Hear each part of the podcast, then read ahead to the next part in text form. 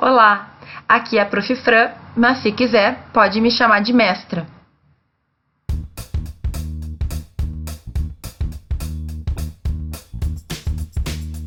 Um dos temas mais recorrentes quando a gente fala de direito é se advogado pode ser chamado de doutor ou não, se ele deve, se ele tem algum direito e como é que isso funciona. Hoje eu vou explicar para vocês como que é esse, digamos, grau hierárquico que a gente tem no direito e em outras carreiras também, para então a gente entender da onde que surgiu essa ideia, por que que tem algumas pessoas que dizem que advogado é doutor e para ver efetivamente se isso tem fundamento ou não. A primeira coisa que a gente tem que ter em mente é que no direito, assim como em outros cursos, quanto mais a pessoa estuda, mais conhecimento ela adquire e com isso ela vai adquirindo também alguns títulos chamados títulos acadêmicos, que então vão dizer que grau de, digamos, instrução ela tem, ah, até que ponto ela chegou, qual foi o trabalho que ela já apresentou, e muitas vezes a gente pode saber também há quanto tempo uma pessoa está estudando, de acordo com aquele título que ela tem. No Brasil, a gente fala de aproximadamente quatro títulos que são os mais comuns para alguém ter, de acordo com o grau de instrução dessa pessoa. O primeiro deles e o mais básico é o grau de bacharel ou bacharela, se for mulher, certo? Que diz então que a pessoa terminou a faculdade de direito. O grau de bacharel ou bacharela em direito, ele vai ser concedido àquele que depois dos normalmente cinco anos de graduação cumpriu com todos os requisitos, foi é, aprovado em todas as matérias e no final adquiriu então esse título, esse diploma. Os demais títulos todos serão no nível de pós-graduação. Então, depois que a pessoa tem o diploma de formado em direito, né, de bacharel em direito, ele tem a opção de seguir estudando e então ir alcançando, digamos, uma maior titulação de acordo com o tempo de estudo e de acordo com o que ele buscar estudar. Esses três títulos podem ser especialista, mestre ou mestra e, por fim, doutor ou doutora em direito. A especialização é um curso pós-graduação, então a pessoa tem que ter já o diploma de formado, de graduado em direito para fazer, e ela costuma ser uma, uma, um estudo que vai durar um ano, normalmente é o tempo de uma especialização, e o aluno ele escolhe então um tema que ele goste, por exemplo, ser especialista em direito de família ou ser especialista em direito tributário, e aí ele vai estudar aquele direito em específico, só que ele não está estudando nenhum tema pontualmente. Ser especialista em um tema do direito significa que naquele tema tu tem um domínio e normalmente tu tem uma visão mais prática daquilo que tu estudou, certo? Por ser, digamos assim, um conteúdo meio amplo, porque, por exemplo, direito de família poderia tratar de inúmeros temas, é entendido como um curso de pós-graduação lato senso. Significa, existe uma compreensão ampla daquilo que se está estudando.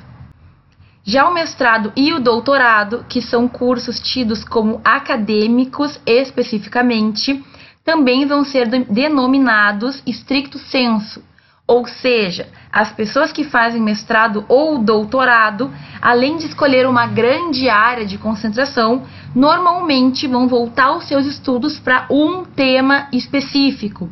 Então, ao invés de eu fazer um mestrado em direito de família, por exemplo, eu vou estudar, eu vou apresentar, defender uma dissertação, que é o trabalho do mestrado, sobre um tema muito pontual dentro de um grande número de temas.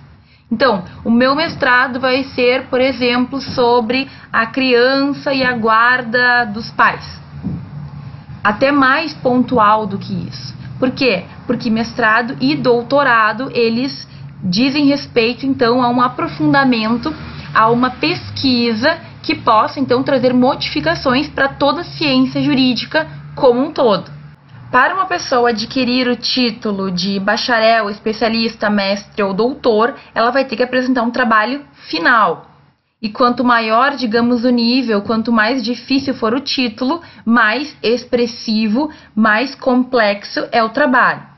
Então, na graduação a gente costuma apresentar um TCC, um trabalho de conclusão de curso, uma monografia. Na especialização é muito parecido, uma monografia, não sei, 50, 60 páginas, em que a gente vai tratar daquele tema de forma ampla, demonstrando o que foi que a gente aprendeu ou o que a gente quer relatar daquele curso que a gente fez. O mestrado e o doutorado, eles já requerem trabalhos específicos para sua formação. Então, o mestrado, ele vai requerer a apresentação, a defesa de uma dissertação de mestrado, o termo é esse, e não é algo super inovador, mas é sim um trabalho bem mais aprofundado sobre o tema escolhido pelo candidato. E o doutorado requer a apresentação e a defesa de uma tese, uma tese jurídica que tem que trazer algo novo, algo que contribua para o mundo jurídico, algo que efetivamente faça uma diferença, que ele tenha que defender e aprofundar o trabalho muito, deixar ele bem completo para ser comprado, para ser aceito pelos demais pares acadêmicos. Dessa minha explicação, já deu para a gente entender que um bacharel vai ter ao menos cinco anos de estudos, um especialista no mínimo seis, um mestre pelo menos sete e um doutor em direito vai ter pelo menos uma década e um ano, pelo menos 11 anos de estudo para conseguir chegar onde chegou. É claro que tudo isso vai depender da trajetória de cada um. Tem pessoas que terminam o doutorado mais rápido, acabam terminando em menos tempo, tem pessoas que estudam muito mais tempo para chegar no mesmo nível. O que eu quero dizer só é que a gente tem que ter muito tempo de estudo para alcançar cada um desses títulos acadêmicos. E é nesse ponto que a gente tem então a discussão sobre o direito do advogado ter ou não de ser chamado de doutor. Tá, mas então da onde que surgiu essa ideia de que advogado é doutor? Muita gente cita um decreto imperial feito por Dom Pedro I, lá em 1827, quando estavam criando as primeiras faculdades de direito, como a fonte legal que então determina que dá ao advogado o direito do uso da denominação da, do título de doutor. Muita gente entende que essa lei ela já perdeu a força, ela já não está mais em vigor, ela foi revogada porque até existem alguns pontos na própria lei que não condizem mais com a realidade de hoje. Por exemplo, ela obrigava o estudo do direito eclesiástico, mas, se a gente procurar hoje no site do Planalto, que é onde estão as leis em vigor, essa lei de 11 de agosto de 1827 segue lá. Então, algumas pessoas defendem que ela segue sim valendo, vigendo, toda a sua força ainda existe e que ela tem que ser respeitada. Aqui então nós temos a tão famigerada lei de 11 de agosto de 1827, que vem lá do tempo do Império, né? Veja que foi o próprio imperador que fez essa lei e foi quando então os cursos de São Paulo e de Olinda foram criados no início, os primeiros cursos do Brasil. Essa lei ela já foi modificada por outras leis, né? Como por exemplo a Lei de Diretrizes Básicas da Educação. E lá no seu capítulo 13, ela vai tratar dessa questão do grau de doutor. O que seria então esse grau de doutor? Para a gente ser bem sincero, até o, a terminologia utilizada é bem diferente, mas aqui está bem explícito que se algum jurista quiser tomar esse grau de doutor, ela vai ter, esse jurista, né, essa pessoa, vai ter que defender publicamente várias teses entre as matérias que aprendeu no curso jurídico. Até sugiro que vocês deem uma olhada depois aqui nesse nessa lei que está disponível até hoje mas que deixa bem, bem claro que não é esse, não é toda pessoa formada em direito que vai ter automaticamente o grau de doutor. Tá, então eu tô querendo dizer que o advogado não tem direito a ser chamado de doutor, né? Essa resposta ela não é tão simples. Primeiro, porque muitos defendem que a própria tradição o fato de culturalmente a gente sempre chamar advogado e médico também de doutor já deu, digamos, já concebeu esse direito a todos aqueles que se formam em direito. Outra questão é que existem alguns doutrinadores até famosos, autores, que entendem que o fato do advogado defender várias teses jurídicas ao longo da vida também já traria para ele o grau de doutor. Mas assim, entre nós, só quem escreve um trabalho científico sabe que ele é um pouco mais complicado, uma tese jurídica acadêmica ou, enfim, qualquer tipo de trabalho acadêmico é bem mais profundo do que efetivamente tu defender alguém no processo. Certo? Então, para mim, essa história não cola muito.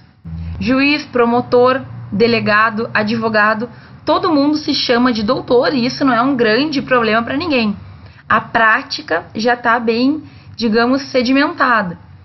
Se essa discussão ainda vai seguir, provavelmente muito tempo. Agora, eu não vejo uma mudança no nosso, na nossa cultura, na nossa forma de tratar as pessoas, só porque a lei não prevê essa, essa, esse título para quem é formado em direito. De qualquer forma, eu sou doutoranda em direito hoje em dia e eu até tô um pouco triste porque eu acho que ser chamada de mestra é muito mais legal do que de doutora.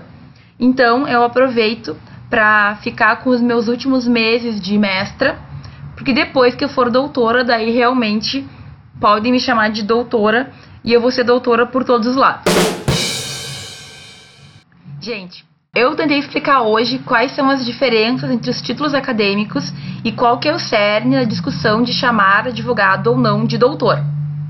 Não tem uma resposta para isso. Em tese, na lei, eu não vejo nenhum direito. Não vejo nenhuma obrigação de ninguém chamar ninguém de doutor, mas eu acho que na prática isso vai continuar por muito tempo. Certo? Se tu concorda com o que eu tô falando ou se tu quer adicionar algum tipo de comentário, por favor, aí embaixo tem um monte de espaço em branco para vocês comentarem e até o próximo vídeo.